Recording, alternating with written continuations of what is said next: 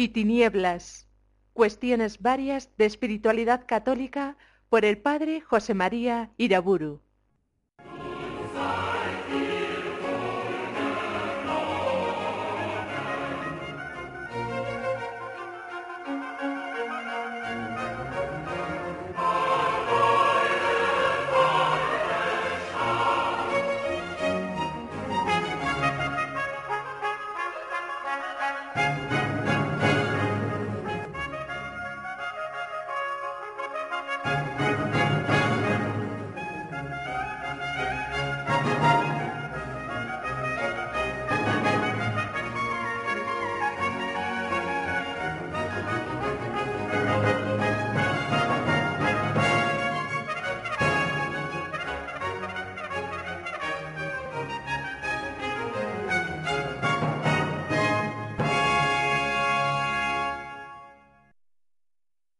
En el nombre del Padre, del Hijo y del Espíritu Santo.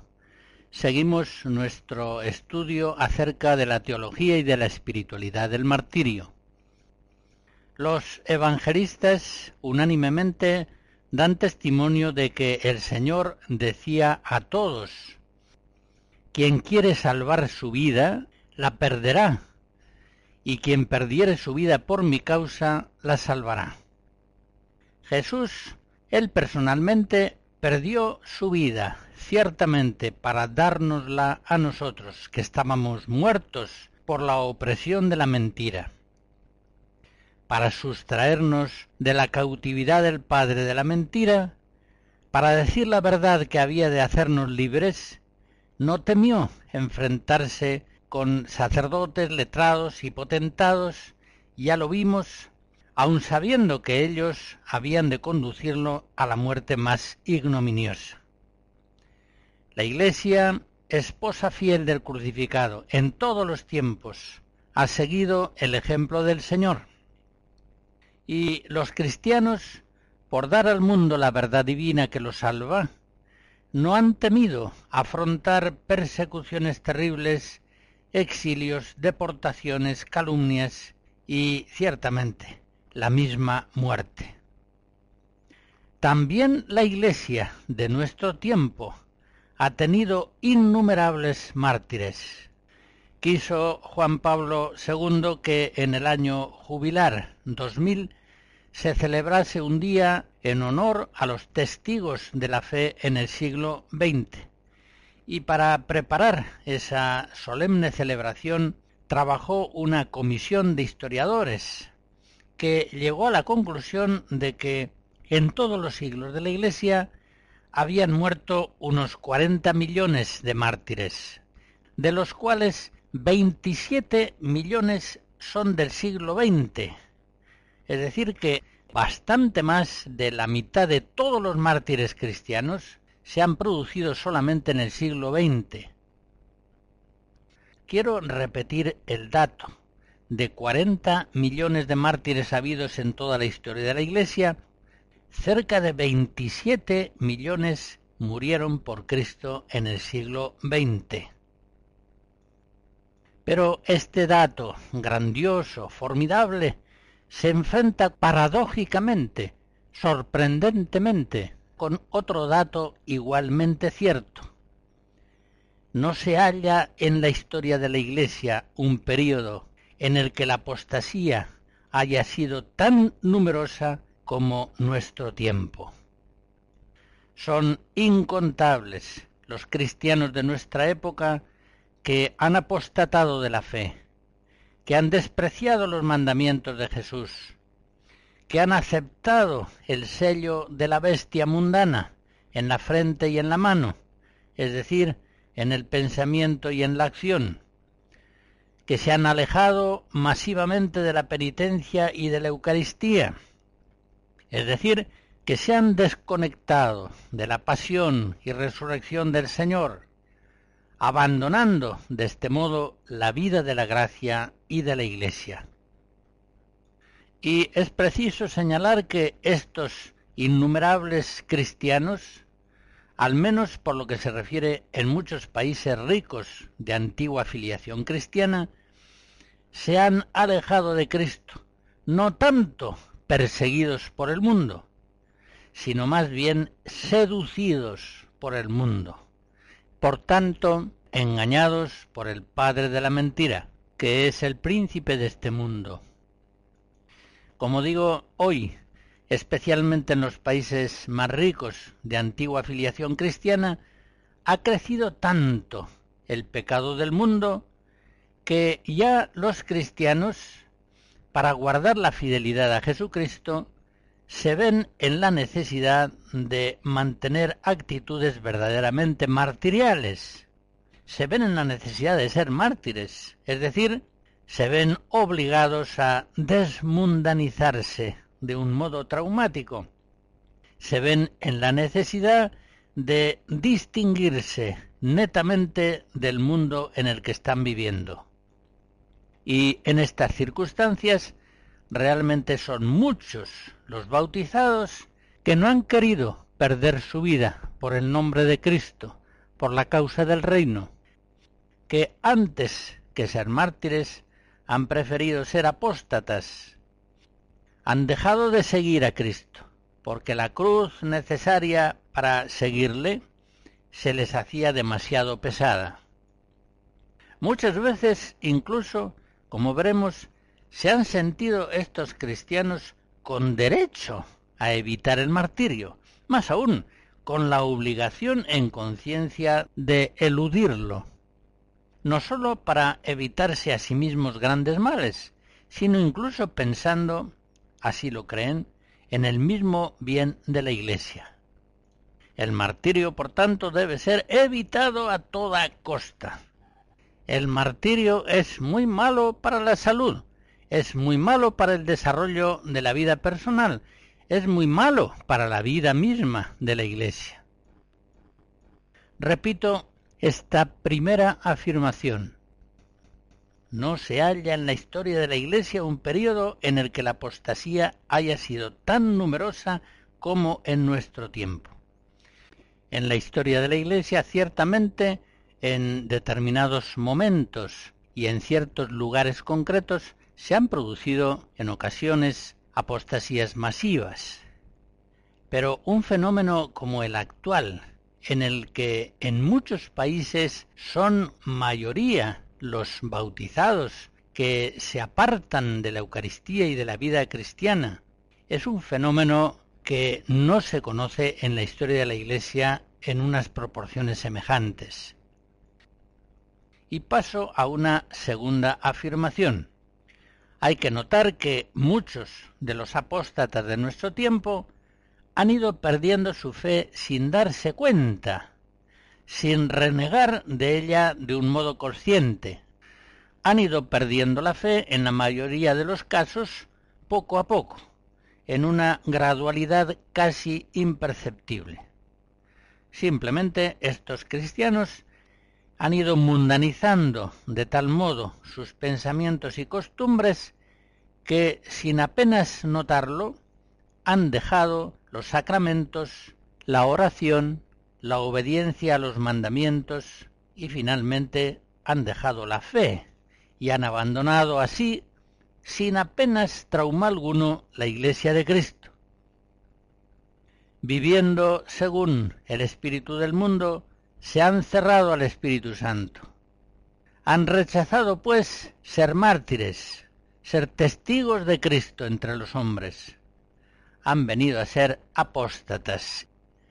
Ya decía el apóstol San Pablo en la primera Timoteo, capítulo primero, que es preciso sostener el buen combate con fe y buena conciencia. Y algunos que perdieron esta buena conciencia naufragaron en la fe. Y en otro lugar de la misma carta, en el capítulo tercero, dice que son cristianos que no supieron guardar el misterio de la fe en una conciencia pura. Dicho de otro modo, las obras buenas cristianas proceden de la fe y guardan encendida la llama de la fe. Por el contrario, las obras malas llega un momento en que apagan la luz de la fe en nuestros corazones. Suele decirse que aquel que no vive según su pensamiento acaba pensando según lo que vive. Ante fenómeno histórico de tal magnitud, la multiplicación innumerable de los apóstatas, debemos preguntarnos cuáles son hoy las causas principales de la apostasía, o en otras palabras, cuáles son las principales causas que llevan a evitar sistemáticamente el martirio escucharemos fragmentos de una suite orquestal de Juan Sebastián Bach.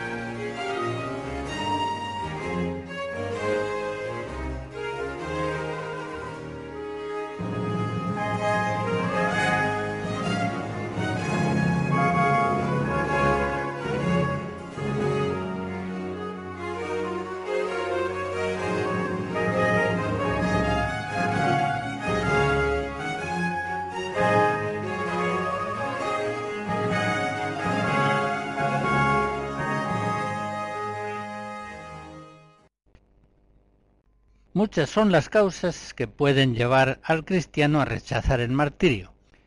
Aquí señalaré brevemente las que estimo principales, al menos en nuestro tiempo. A mi juicio, en nuestro tiempo, la fuga masiva del martirio entre los cristianos se debe principalmente, primero, a la falta de devoción a la cruz y a la pasión de Cristo. Segundo, al aumento acelerado de las riquezas. Tercero, al relativismo cultural que ha sido generalizado por el liberalismo. Y en cuarto lugar, al auge de un voluntarismo pelagiano o semipelagiano. Veamos, pues, una a una estas causas. En primer lugar, el horror a la cruz. La devoción a la pasión de Cristo ha sido tradicionalmente el centro de la devoción cristiana. Entre los primeros cristianos, concretamente, la conciencia de ser discípulos del crucificado les daba facilidad para entender el misterio del martirio y para recibirlo, llegada la hora, con fidelidad. Es cierto que la terrible dureza del martirio a veces ocasionó entre ellos no pocas deserciones, pero normalmente los desertores, los lapsi, los caídos, lo mismo que sus pastores, familiares y amigos, eran conscientes de que tal deserción era un gran pecado. Se daban pues cuenta de que rechazando la cruz en la hora de la persecución, habían roto culpablemente el seguimiento del crucificado. Por eso, reconociendo su grave culpa, llegaban muchas veces a la conversión y volvían a la iglesia. Había incluso un rito litúrgico para la reconciliación de los lapsi. Estos cristianos primeros, cuando aceptaban la fe y se bautizaban, ya sabían que si Cristo fue perseguido, ellos también iban a serlo. Por tanto, la persecución y la muerte les hacía sufrir, pero no les causaba perplejidad alguna, ya sabían lo que hacían al decidirse a ser discípulos de Cristo crucificado, el Salvador del mundo. La deserción, pues, del martirio la entendían como un grave pecado. En cambio, muchos cristianos de hoy de tal modo ignoran el misterio de la cruz de Cristo que no quieren saber nada de ella en sus propias vidas. Piensan que también ellos, como los hombres mundanos, tienen derecho en este mundo a ser felices, por tanto tienen derecho a evitar la cruz y el martirio como sea. Ellos quieren realizarse plenamente en la vida presente, sin obstáculos o limitaciones. Estos estiman que si aceptan ciertas cruces, echarían a perder sus vidas. Y eso de perder la propia vida, tomar la cruz y seguir a Jesús, les parece una locura. O bien modos de expresión, modos semíticos de hablar, que deben ser interpretados negando su verdadero sentido. En todo caso, no aceptan de ningún modo y en ninguna circunstancia, si llega el caso, arrancarse un ojo, una mano, un pie. Jamás, a su juicio, puede darse en la vida cristiana una circunstancia en la que esas pérdidas vengan a ser una obligación moral grave. Ellos, en fin, de ningún modo están dispuestos a sufrir por Cristo, a perder la propia vida, para lograr su propia salvación y colaborar a la salvación del mundo. Y lo peor, lo más grave, lo más decisivo, es que estos apóstatas actuales tienen no pocos maestros espirituales, que no sólo justifican, sino que recomiendan positivamente estas deserciones. Son los teólogos y los pastores que les enseñan trucos morales para poder cometer graves pecados con buena conciencia. Son guías ciegos que guían a otros ciegos. Mateo 15. Para estos maestros, un cristianismo signado por la cruz y el martirio viene a ser un cristianismo fanático e impracticable, o que solamente es viable para unos pocos elegidos. Estos maestros del el error, recordemos las palabras de San Pablo en Romanos 16, no sirven a nuestro Señor Jesucristo, sirven a su vientre, y con discursos suaves y engañosos seducen los corazones de los incautos. El mismo apóstol en Filipenses 3 dice que son enemigos de la cruz de Cristo. El término de esto será la perdición. Su Dios es el vientre y la confusión será la gloria de los que tienen el corazón puesto en las cosas terrenas. Vengamos, por ejemplo, al caso de la castidad conyugal. Aquellos martirios que en ocasiones son necesarios para guardar heroicamente la santidad de la vida conyugal, han sido eludidos por muchos cristianos con buena conciencia, gracias a las falsas enseñanzas de no pocos moralistas y pastores que les han enseñado a guardar la propia vida por encima de todo, es decir, a realizar con buena conciencia actos que son grave e intrínsecamente malos. De uno u otro modo vienen a decir a estos matrimonios, Dios no puede exigiros tal cosa. El Señor quiere que seáis felices. Podéis hacerlo en buena conciencia, al menos como un mal menor la encíclica del Papa no es infalible y vosotros, en todo caso, debéis regiros siempre por vuestra propia conciencia. Muchas situaciones que duran años de adulterio, la difusión masiva de los anticonceptivos que profana la santidad de los matrimonios cristianos, vienen debidas a estas enseñanzas de maestros del error.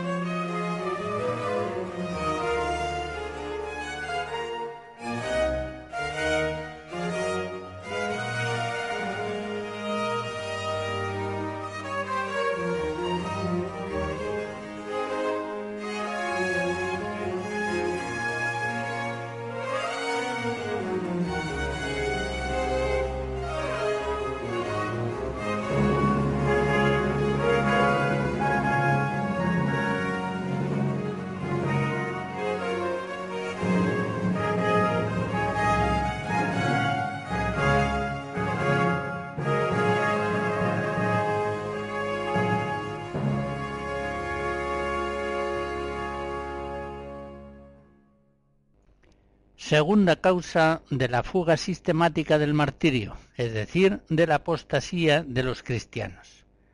La seducción de un mundo lleno de riquezas, más fascinante y atractivo que nunca.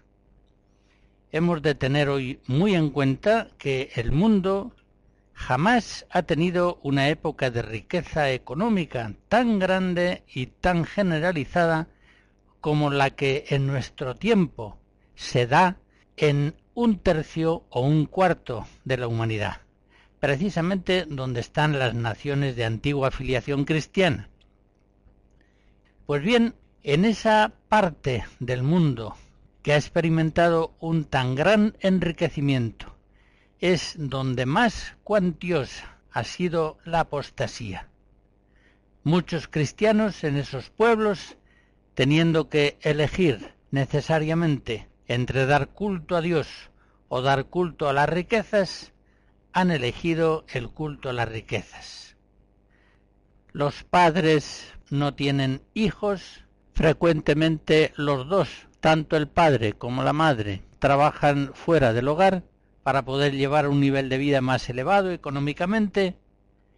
No hay apenas vocaciones sacerdotales, religiosas, misioneras, pues los fieles cristianos, fascinados por un mundo tan atrayente, tan asequible, no están dispuestos a dejarlo todo para seguir a Jesucristo y para servirle en la difusión de su reino. No hay fidelidad a los mandamientos divinos, porque los bautizados, en medio de una prosperidad mundana tan atrayente, de ningún modo aceptan perder la propia vida por causa de Jesús. En este sentido, a muchos cristianos de nuestro tiempo les está pasando lo mismo que ocurrió a aquel joven rico del Evangelio, que se negó a seguir a Jesucristo, aunque éste le llamaba. Así se nos narra en Mateo 19. El joven rico se fue triste porque tenía muchos bienes. Es un hecho que el mapa de la apostasía creciente y de la irreligiosidad y el mapa de las crecientes riquezas son dos mapas que coinciden. Examinemos la tercera de las causas de la apostasía, de la fuga sistemática del martirio el relativismo difundido culturalmente por el liberalismo. En el siglo XIX, como consecuencia de la Ilustración, se generaliza el liberalismo que afirma la libertad humana en sí misma, sin sujeción alguna a la verdad objetiva, al orden natural o a la ley divina. El liberalismo viene a ser, pues, un naturalismo militante, un ateísmo práctico, una rebelión contra Dios, una cesión a la tentación diabólica. Seréis como dioses. Génesis 3. Ya León XIII pone bien de manifiesto en su encíclica Libertas de 1888 que la irreligiosidad es congénita al liberalismo. Pues bien, cuando el pensamiento filosófico y religioso del liberalismo alcanza a difundirse ampliamente en un mundo de antigua afiliación cristiana, principalmente por medio de las democracias liberales, el martirio va eliminándose de la vida del pueblo cristiano. El pueblo se ha mundanizado, ha asimilado unos marcos mentales, muchas veces de modo inconsciente, que hacen al martirio prácticamente imposible. Si, según el liberalismo, es la libertad humana, abandonada a sí misma, quien distingue el bien del mal, se cae inevitablemente en un relativismo doctrinal y moral. Si nadie tiene la verdad objetiva, si existen en la mentalidad del mundo liberal muchas verdades contradictorias incluso entre sí, pero que son igualmente válidas, queda eliminada la posibilidad del martirio.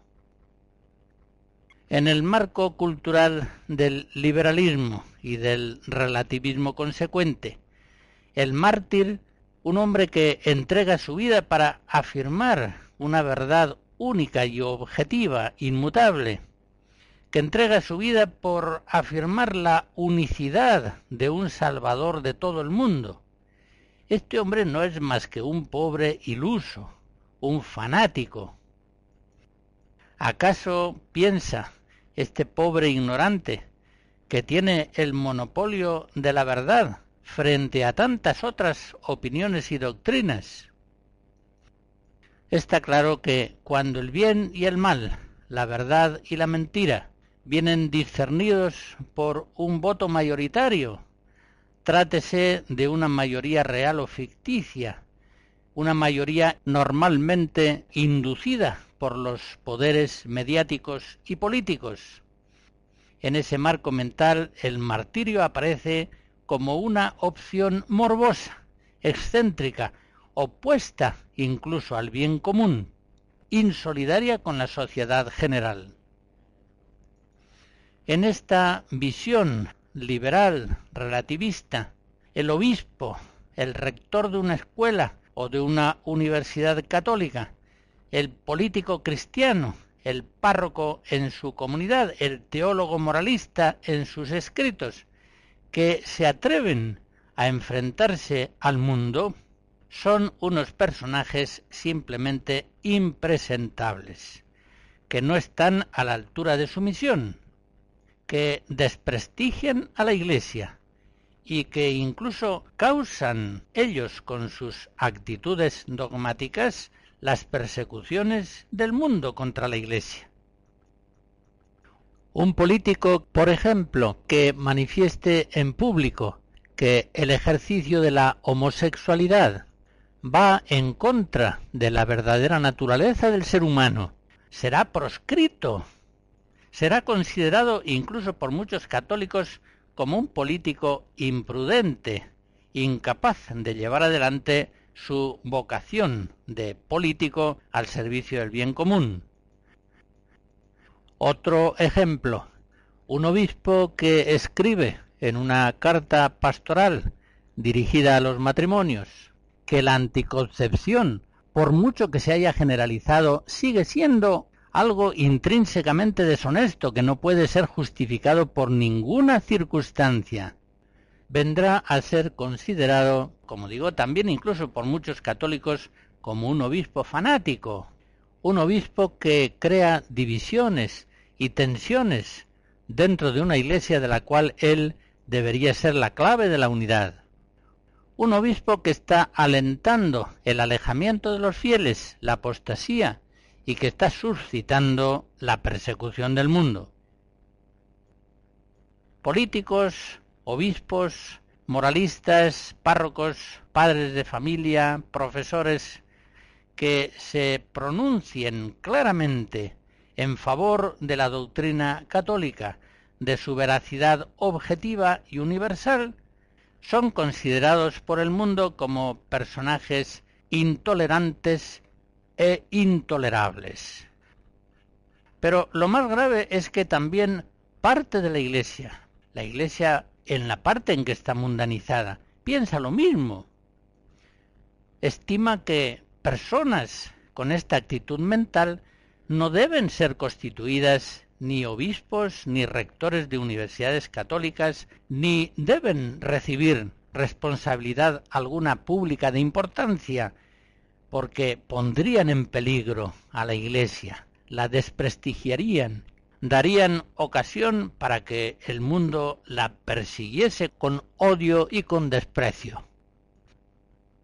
Aunque un cristiano tal diga y haga la verdad y el bien, aunque lo que dice sea el más puro evangelio, aunque guarde fidelidad perfecta a la tradición católica, aunque diga o haga todo lo que dijeron e hicieron los santos, tanto el mundo como la parte mundanizada de la Iglesia estimarán que es un cristiano impresentable inconciliable con la paz y con el bien común de la sociedad. En este marco relativista impuesto por el liberalismo, los mártires son una vergüenza, son un lastre, son un desprestigio para la Iglesia. No deben ser tolerados, sino que deben ser eficazmente reprimidos por la misma Iglesia. Si el martirio implica, sin duda, un fracaso total en el mundo, lo que fue la cruz del Calvario, si es un rechazo absoluto de la sociedad mundana, está claro que el martirio es algo sumamente malo, algo sumamente inconveniente para la Iglesia, algo que debe evitarse como sea. Aún añadiré a esta tercera causa de fuga sistemática del martirio unas observaciones. El marco cultural del liberalismo, que lleva a una dictadura absoluta del relativismo, conduce también a una cierta manera de aversión al héroe. Y al mismo tiempo lleva a una veneración consecuente del hombre normal, se entiende del hombre estadísticamente normal, no piensa la sociedad liberal en el hombre normal como aquel que se ajusta a la norma, porque ese es el mártir. Piensa en el hombre normal como el hombre corriente, el hombre estadísticamente más frecuente. Pues bien, este culto a la normalidad en sus formas más radicales llega incluso a promover la admiración del antihéroe, y en este punto conviene recordar que el mundo pagano antiguo, concretamente el mundo de Grecia y de Roma, vivía el culto a los héroes y por eso ante el testimonio heroico de los mártires muchas veces reaccionaba con admiración, con entusiasmo y en no raras ocasiones convirtiéndose a la fe en Cristo. Pero, por el contrario, en esta perspectiva liberal e igualitaria tan generalizada en nuestro tiempo, el mártir, que no se doblega a la ortodoxia vigente del mundo, es un fanático, es un raro, un inadaptado, en cierto modo es un enfermo mental. Poniendo un ejemplo al que ya aludí en otra conferencia. ¿Qué convendrá hacer con un joven o con una muchacha cristiana que se niegan a frecuentar lugares que ellos consideran indecentes, como ciertas playas y piscinas, por ver en ellas ocasiones próximas de pecado? quizá lo más prudente y caritativo sea someterles a un tratamiento psiquiátrico de socialización, de adaptación a la realidad presente. Y más o menos ese mismo viene a ser el modo de entender las cosas de los cristianos mundanizados.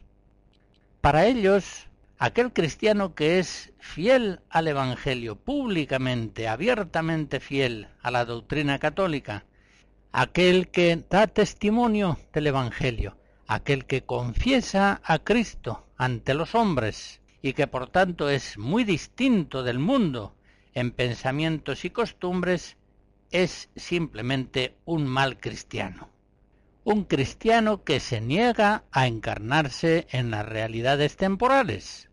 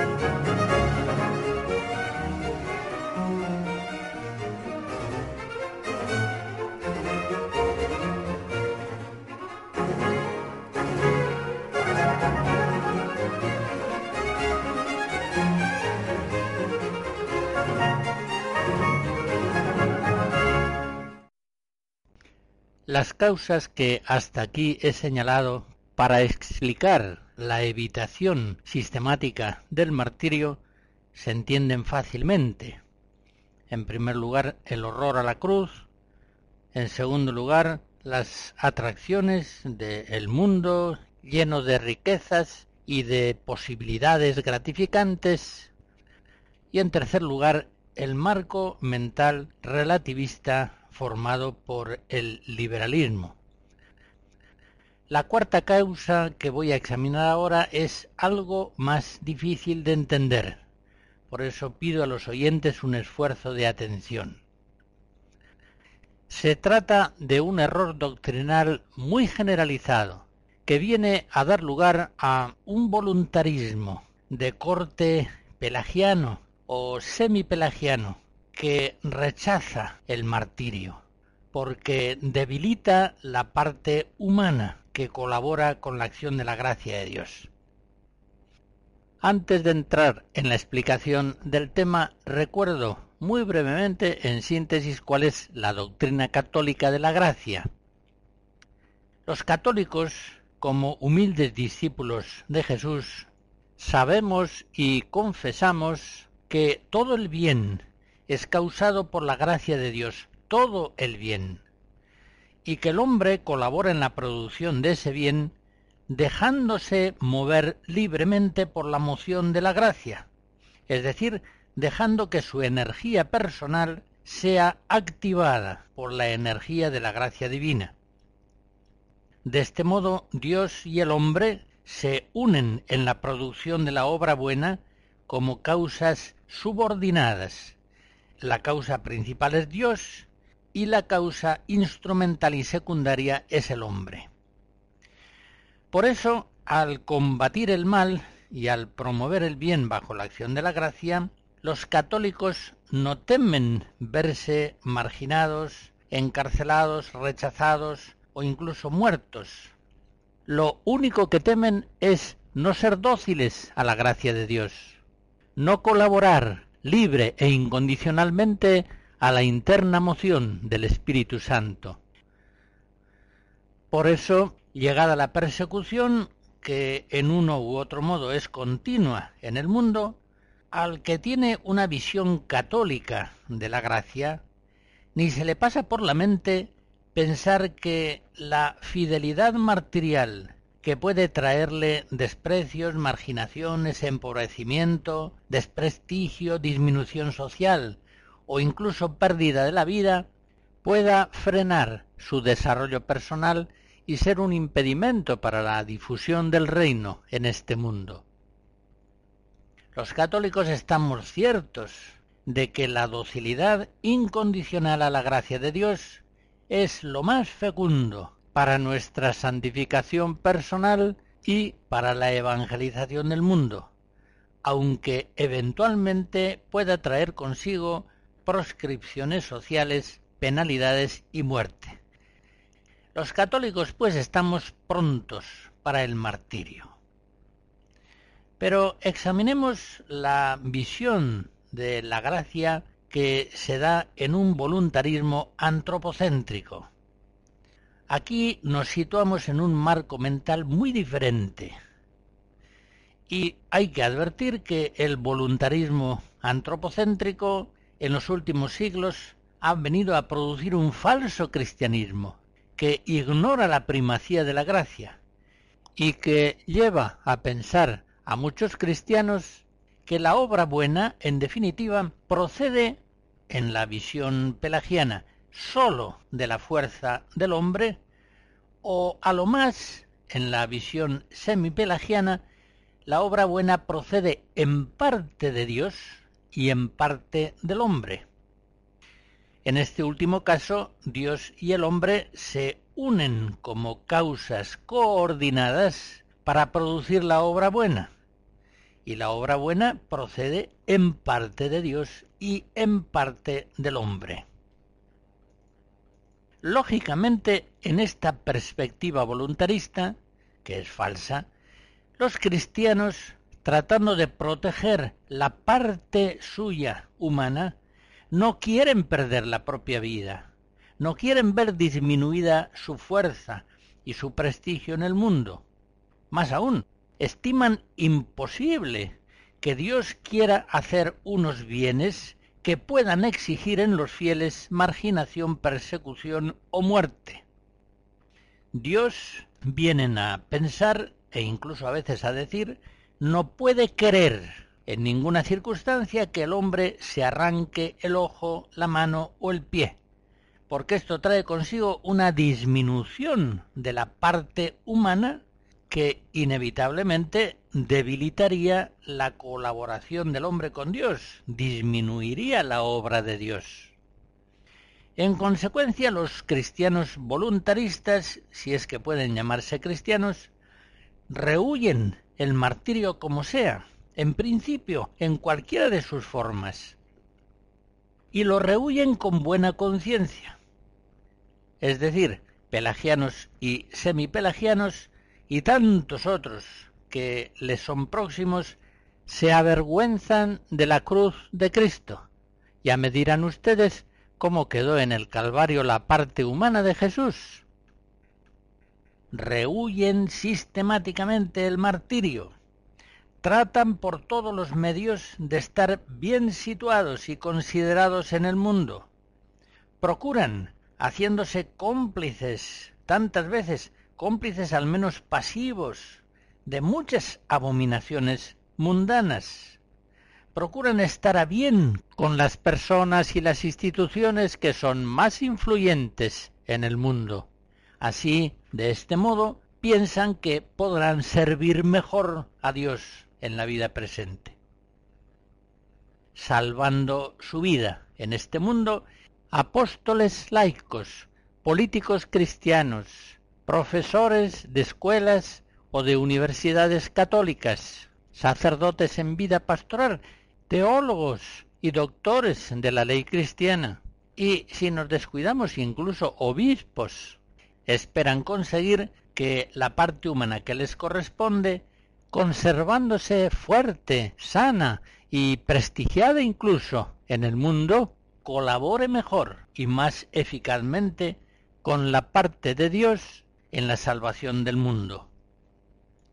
Por tanto, el comportamiento de cada cristiano y de la Iglesia debe ser cauteloso, evitando por todos los medios los enfrentamientos con el mundo, evitando las trágicas miserias y disminuciones que trae consigo un testimonio martirial, abierto, explícito del Evangelio en medio del mundo. Recordemos aquí el testimonio de San Juan Bautista, una iglesia voluntarista puesta en el mundo en el trance del Bautista, se dice a sí misma, me callaré cuidadosamente ante el escándalo público del rey. En modo alguno le diré, no te es lícito vivir con la mujer de tu hermano, pues si lo hago, me cortará la cabeza. Y evidentemente si me corta la cabeza, no podré seguir ejerciendo mi ministerio de profeta. Por el contrario, sabiendo que la salvación del mundo la obra Dios, y que esta salvación se consumó en la cruz del Calvario, donde se rompió totalmente la parte humana de Jesús. La Iglesia, la Iglesia verdadera de Cristo, dice y hace la verdad, sin miedo a verse pobre y marginada, sin miedo incluso a la cárcel y a la muerte. Y entonces es cuando sufriendo persecución evangeliza al mundo. El cristianismo semipelagiano, y por supuesto más aún el pelagiano, entiende que la introducción del reino en el mundo se hace en parte por la fuerza de Dios y en parte por la fuerza del hombre. Y por eso estima que los cristianos, lógicamente, habrán de evitar por todos los medios aquellas actitudes ante el mundo que pudieran debilitar o suprimir su parte humana. Y por este camino tan razonable se va llegando poco a poco, casi insensiblemente, a silencios y complicidades con el mundo cada vez mayores, de tal modo que cesa por completo la evangelización de las personas y de los pueblos, de las instituciones y de la cultura, cesa el martirio. Y así actúan muchos que decían estar empeñados en impregnar de Evangelio todas las realidades temporales. En fin, únicamente los católicos, los cristianos católicos, perdiendo la propia vida, se inscriben en el glorioso gremio de los mártires, sea en un sentido pleno y propio, dando por Cristo la vida, sea en un sentido amplio y espiritual, confesando de verdad con sus palabras y sus obras a Cristo en medio del mundo. Los católicos, uniéndose al crucificado, se configuran al resucitado, y así es como dan fruto y transforman el mundo con la fuerza de Dios, que precisamente llega al máximo en la suprema debilitación del hombre y la suprema debilitación del hombre es la de el martirio. Muy por el contrario, los pelagianos o semipelagianos evitan decididamente el martirio con buena conciencia. Evitan el martirio, evitan toda disminución de la parte humana, acudiendo malamente al conflicto de valores, a la opción por el mal menor, etc. Porque es así guardando la propia vida, como conservan fuerte y sana la parte humana, que por sí sola, en el pelagianismo, o unida a la parte de la acción de la gracia de Dios, en el semipelagianismo, produce la plena santificación del hombre y el acrecentamiento del reino en el mundo.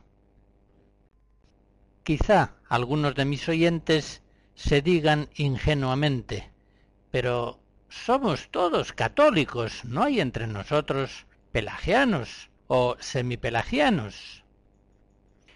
Pues bien, ahora que no nos oye nadie, les diré que el actual Papa Benedicto XVI, cuando era cardenal Ratzinger, en más de una ocasión afirmó que hoy en el pueblo católico no pocas veces el pensamiento pelagiano o semipelagiano sobre la gracia, al menos inconscientemente y en la práctica, es más frecuente que el verdadero pensamiento católico acerca de la gracia.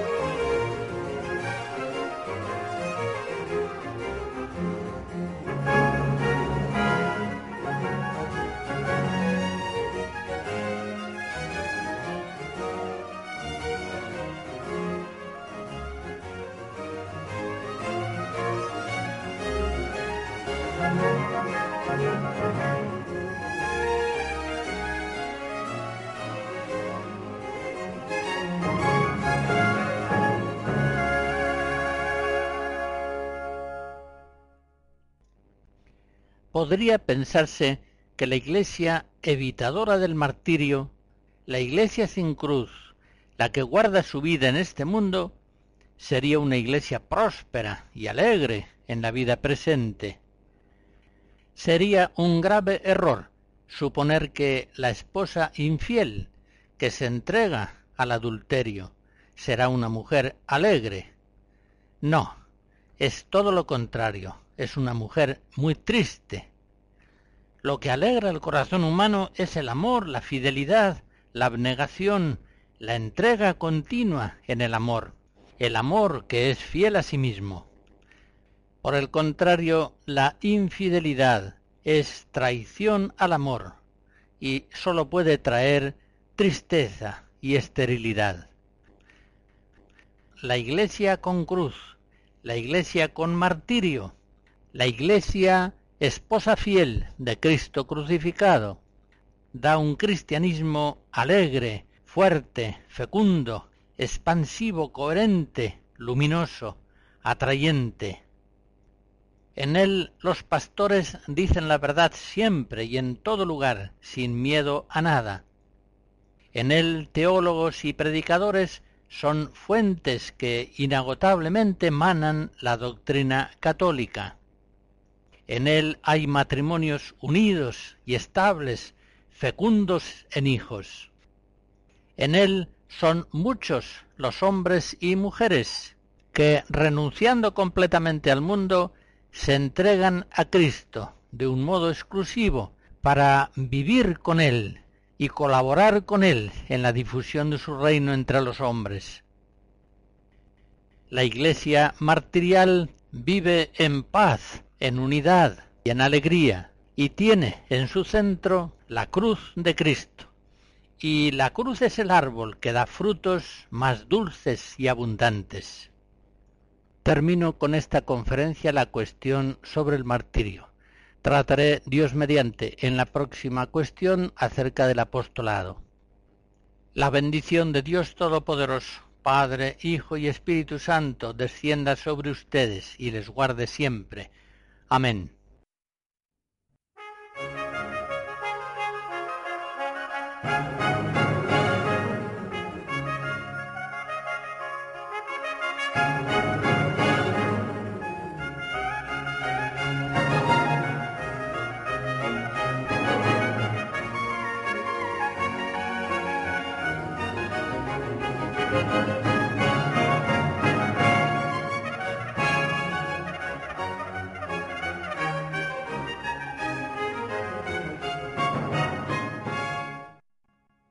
Hemos escuchado Luz y Tinieblas, cuestiones varias de espiritualidad católica por el padre José María Iraburu.